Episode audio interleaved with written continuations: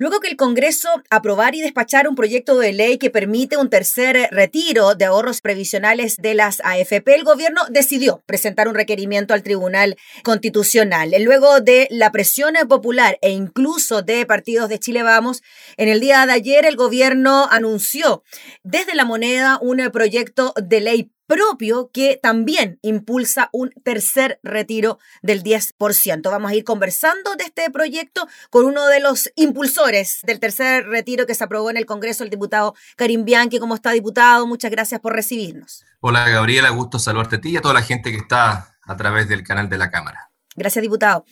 Diputado, ¿por qué cree usted que el gobierno esperó esta instancia para presentar un proyecto que vamos a ir revisando en el detalle, pero que con matices, ¿no? ¿Se parece? quizá al que se discutió en el Congreso. ¿Por qué cree usted que el gobierno presenta uno propio y no presentó indicaciones a lo que ya se había aprobado? Bueno, porque carece de lógica. Acá hay que hacer más que un análisis político, quizás sociológico, psicológico o de otra índole que, no es estrictamente eh, político que nos llevaría en algún momento a pensar que el gobierno se debió ser parte de este proceso cuando ya habían proyectos, patrocinarlo. Eh, se le dijo en todo momento que ojalá lo patrocinen, que no lo lleve al Tribunal Constitucional.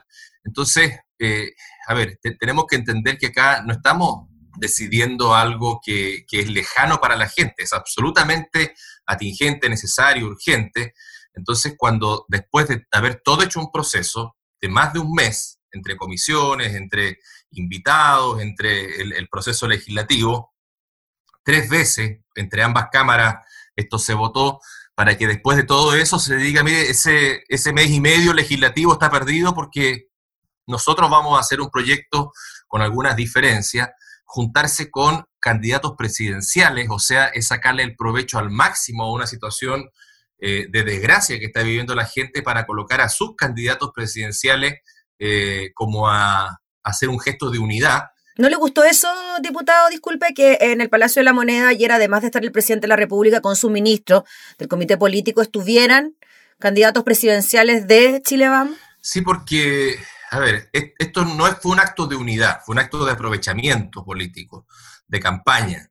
Eh, y, finalmente los que votan esto no son los candidatos presidenciales, es el Congreso y la necesidad está puesta en la gente. Entonces, yo creo que los candidatos presidenciales también le faltan el respeto a la gente al, prestarse para este show, que fue un show que yo creo que paralelamente se veía el Oscar y realmente esta actuación también yo creo que podría haber estado nominada al Oscar porque se decían tantas cosas como que acá estamos ante un proyecto que es el, verdadero proyecto, el proyecto bueno, el proyecto que es legal, cuando eh, lo que yo creo que se está haciendo es faltarle el respeto no solamente al Congreso, sino que eh, primero a sí mismo y a todo el pueblo de Chile, que dos veces lo ha colocado en el puesto de primer mandatario.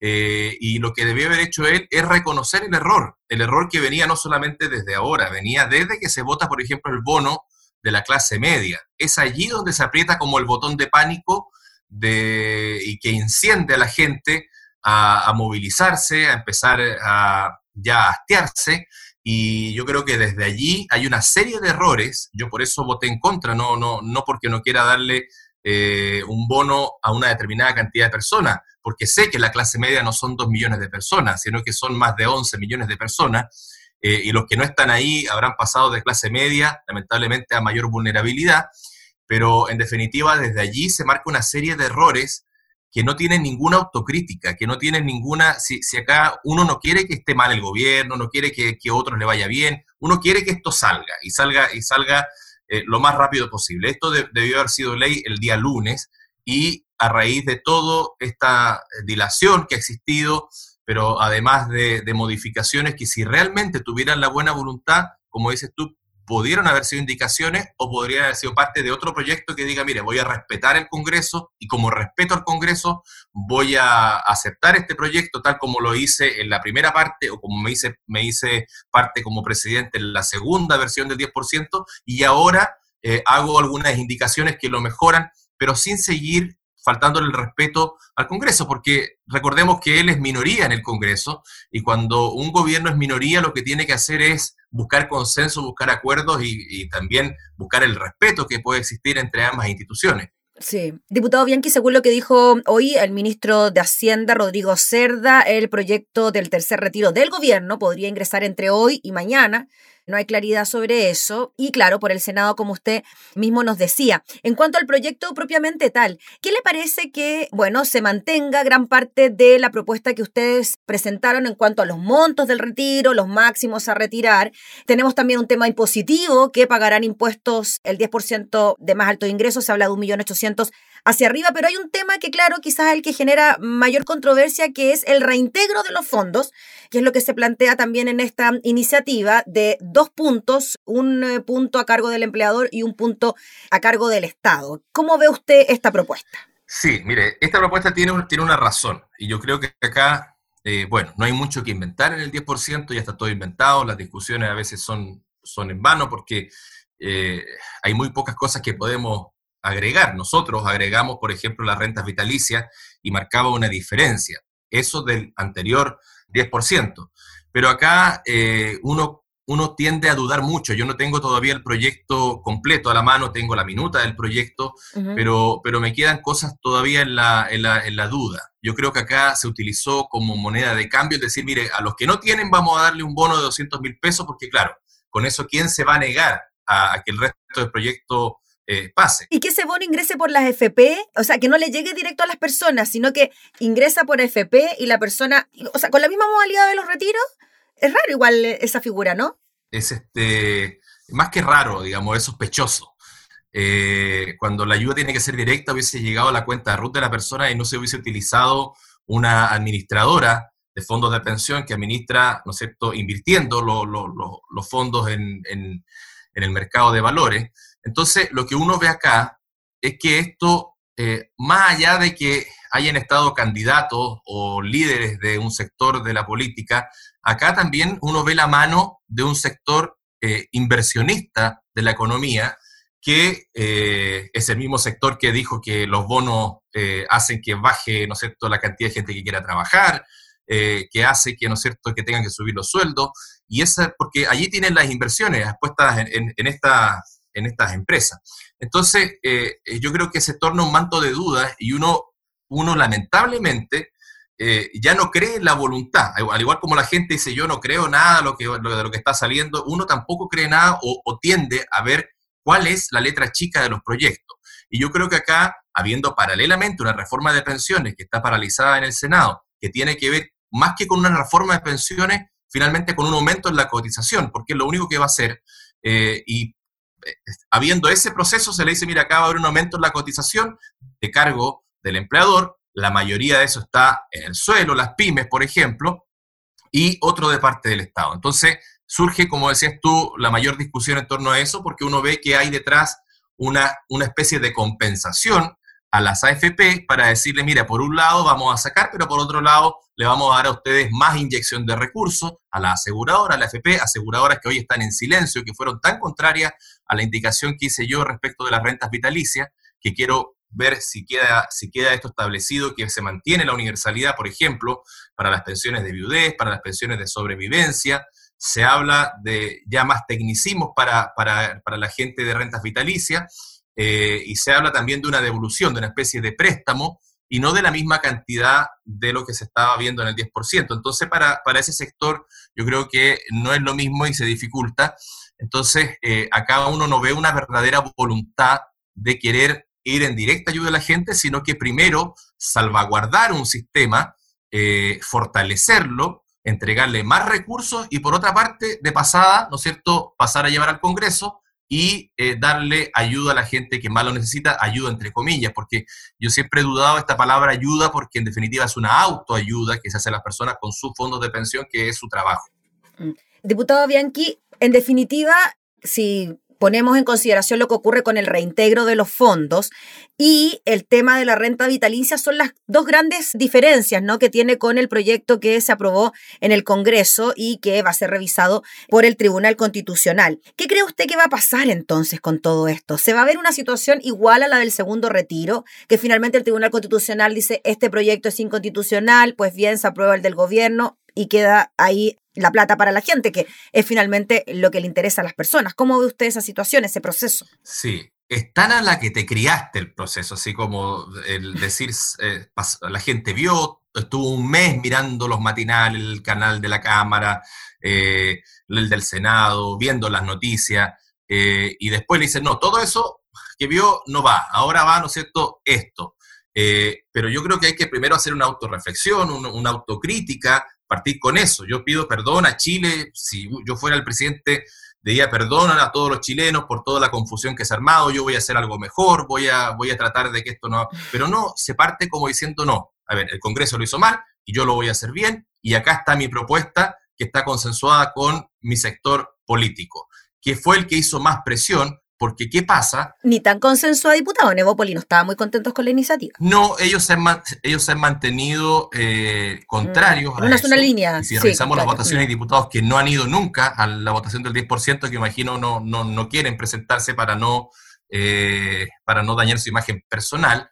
Pero, eh, bueno, el ministro Briones siempre ha sido... y acá es donde yo digo, bueno, ¿quién, quién, ¿quién manda el partido? Los parlamentarios. Entonces, esas instrucciones de partido a mí no me gustan, porque creo que en esto no hay ni derecha ni de izquierda. Son fondos que la gente no ganó ni por ser ni de derecha ni de izquierda, la ganó trabajando. Y el trabajo eh, está por sobre eso y la necesidad está por sobre eso.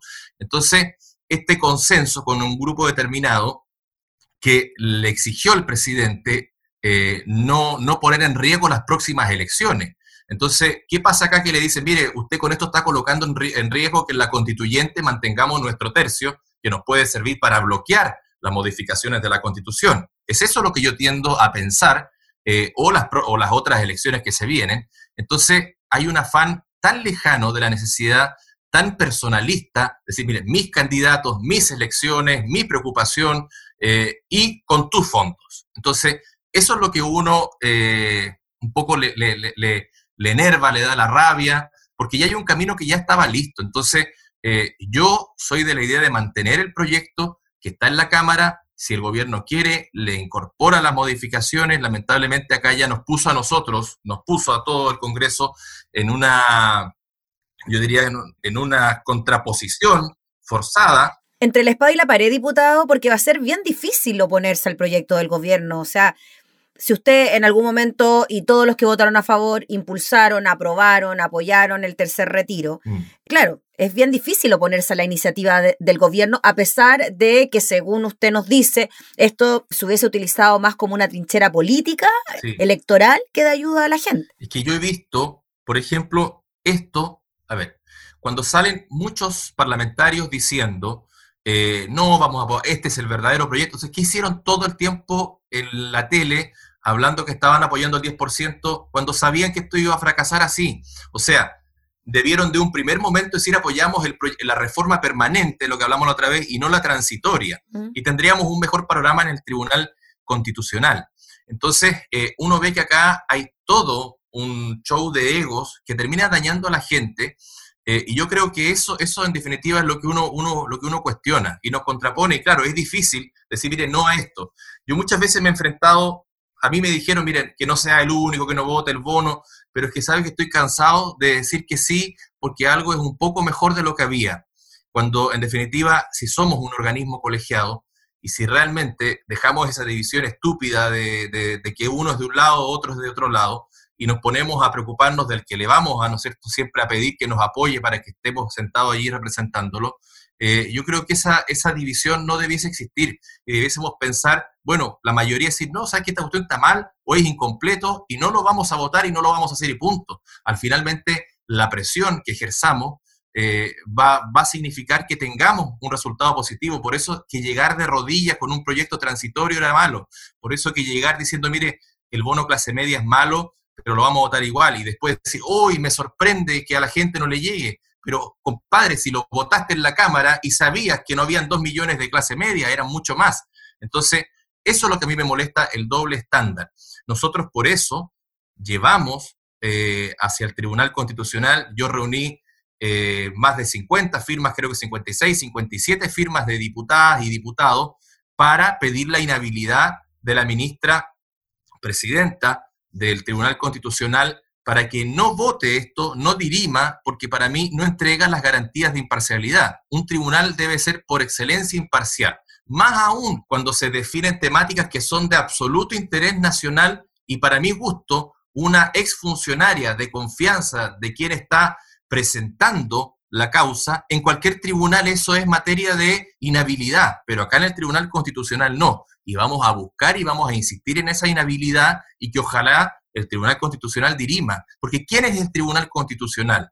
Un tribunal de coteo político que no define en cuanto al derecho, define en cuanto finalmente influencias políticas. ¿Y quiénes somos nosotros, los parlamentarios, que mantenemos nuestra dieta, mantenemos la posibilidad de hacer teletrabajo, no hemos perdido nada, para, para definir lo que la gente está pasando en sus hogares, que quizás, no sé, algunos no durmieron pensando en cómo pagaban las deudas, eh, no se alimentaron de la forma que, se alimentaban antes porque no alcanza, no pagaron la colegiatura, no pagaron la universidad, y nosotros que no tenemos ninguna necesidad, somos paradójicamente los que tenemos que definir con la frialdad que lo hacemos para decir, mire, esta persona puede o no puede pagar su cuenta. Yo creo que es, es paradójico que instituciones como las de nosotros, que no tienen, eh, yo diría que, la moralidad para definirlo, lo estemos haciendo. Y si no la tenemos, por lo menos definamos en cuanto al compromiso que tomamos con nuestra, eh, con la ciudadanía, como servidores públicos, de ponernos en el lugar del otro. Si acá da lo mismo lo que piense yo, da lo mismo lo que piense el del partido, del otro, acá lo que importa es que hay una realidad. Y esa realidad estamos llegando tarde, no la estamos respondiendo, y yo creo que nos estamos enfrentando a un show que nadie entiende. Si esto es un show que nadie entiende. Diputado Bianchi, en cuanto a el clamor popular, lo que espera la gente y lo que ha ocurrido tras la decisión del gobierno de ir al TC, este llamado a movilizaciones, han existido algunas de ellas en algunos puntos del país, se habla por ahí incluso de un estallido social. ¿Cómo lo ve usted, esa parte de, lo que puede ocurrir con este tercer retiro? Sí, vemos, yo veo que estamos al filo, o sea, nosotros estamos en medio de un estallido social, que se vio eh, en modo pausa por una pandemia y que la gente, eh, yo creo que por una situación del metro, que el metro no está en todo Chile, un aumento en una parte de, ¿no cierto? Del, del país, eh, esa, eso fue como la gota que rebasó el vaso, han pasado sucesos mucho más relevantes que eso y la gente ha respetado que estamos en medio de una pandemia. Todos queremos que eso no ocurra. Sería para el país esto lapidario, tener un nuevo estallido social en medio de una pandemia. Entonces tú no puedes jugar al filo de eso, o sea, no, no, no, no, no, no tiene razón de ser que habiendo pasado todo un proceso eh, legislativo se llegue después con algo, se intente blindar a, un, un, sector que son la FP, que son la, aseguradora, eh, y se entienda también eh, como moneda de cambio poner las 200 lucas que se colocan en la cuenta individual de las personas buscando qué. Entonces, yo creo que acá tenemos que estar muy atentos, pero por sobre todo muy comprometidos, no con el gobierno, sino que con la gente, no, no, no con el partido, sino que con la gente, porque si no, vamos a ser responsables de algo mayor y yo creo que nosotros somos los primeros en ser responsables de mantener el bien común, de mantener la paz social y no podemos ser cómplices de un mandatario que no está midiendo el riesgo de lo que puede pasar en el país por ser, querer ser como el Kiko. Yo me llevo la pelota, yo soy el dueño de la pelota, yo soy acá el que, el que si me voy, ¿no es cierto? Acá no se juega el partido, no. Yo creo que nosotros estamos haciendo lo que nos compete. El presidente reclamaba respecto a que nuestro proyecto es malo, eh, pero ¿qué otra alternativa tenemos nosotros respecto eh, a presentar proyectos que, por ejemplo, entreguen una bonificación, que por ejemplo entreguen el reintegro. Si el gobierno no se hace parte, si es un esfuerzo conjunto, nosotros no tenemos la atribución. Entonces, culparnos de que el proyecto eh, tiene límites es, claro, decir, mire, ante la opinión pública el, Congreso lo hizo mal, cuando en definitiva nosotros hicimos todo lo posible por, eh, dentro del marco, yo insisto, que de la ley nosotros podemos hacer reformas constitucionales, hicimos lo posible para hacer una reforma que pueda responder a una necesidad inmediata, habiendo, ¿no cierto?, tomado un camino quizás legislativo más complejo que el común, pero porque no tenemos la prerrogativa de colocar fondos, ¿no cierto?, eh, públicos en, los proyectos de ley. Finalmente, diputado Karim Bianchi, ¿van a seguir existiendo cuartos, quintos, retiros en virtud de lo que sigue ocurriendo con la crisis? ¿Cómo ve usted eso? Porque claro, se habló en una primera instancia de un primer retiro porque era excepcional y de emergencia, un segundo retiro también excepcional y de emergencia, y vamos en el tercero. Mm. ¿Cómo ve usted esa dinámica de entrega de ayudas versus seguir utilizando nuestros ahorros previsionales? A ver, cada vez que se hace un retiro marca un fracaso en una política pública de ayuda social.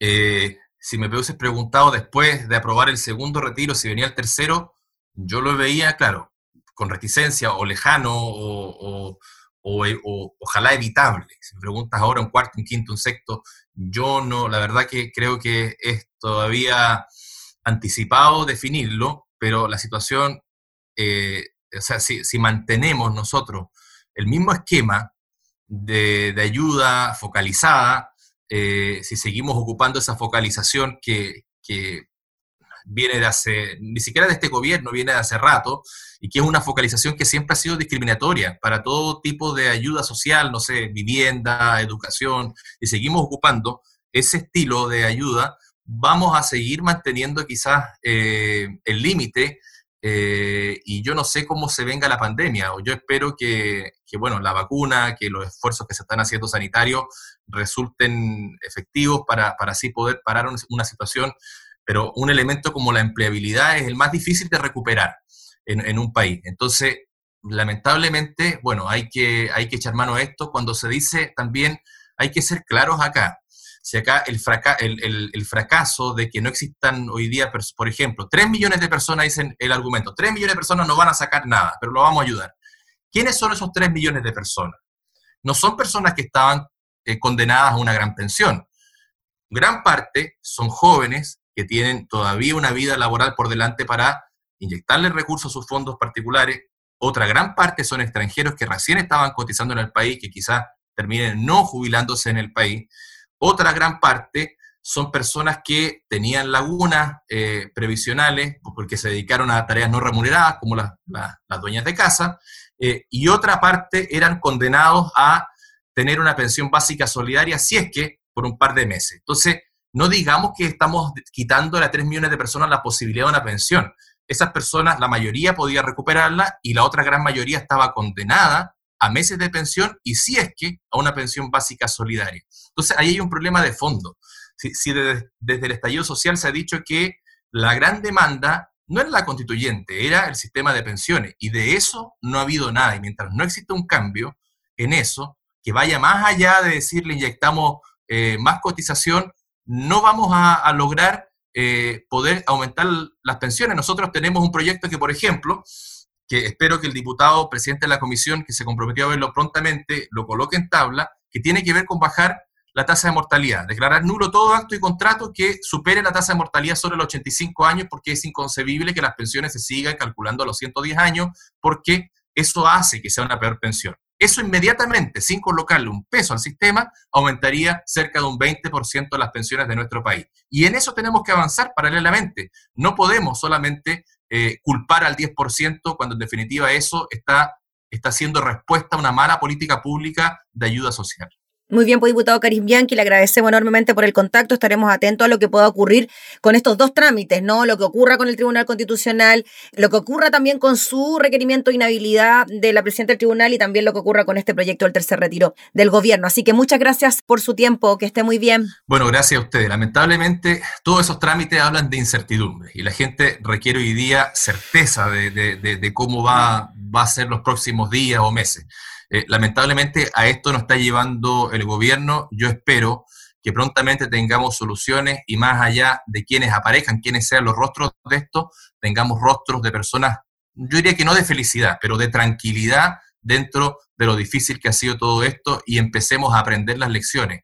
El mensaje de ayer fue no aprender la lección del bono clase media y todos los bonos hacia atrás fue un mensaje de soberbia. Nosotros no queremos soberbia, queremos que el Estado, el gobierno y los parlamentarios y todos los poderes nos coloquemos a disposición de la gente porque estamos en un modo guerra económico, en un modo guerra sanitario. Y eso nos ocupa más allá de los egos políticos. Yo le agradezco la, entrevista y que tenga muy buenos días. Gracias, diputado. El diputado Karim Bianchi hablando entonces sobre el tercer retiro del 10% de los ahorros previsionales.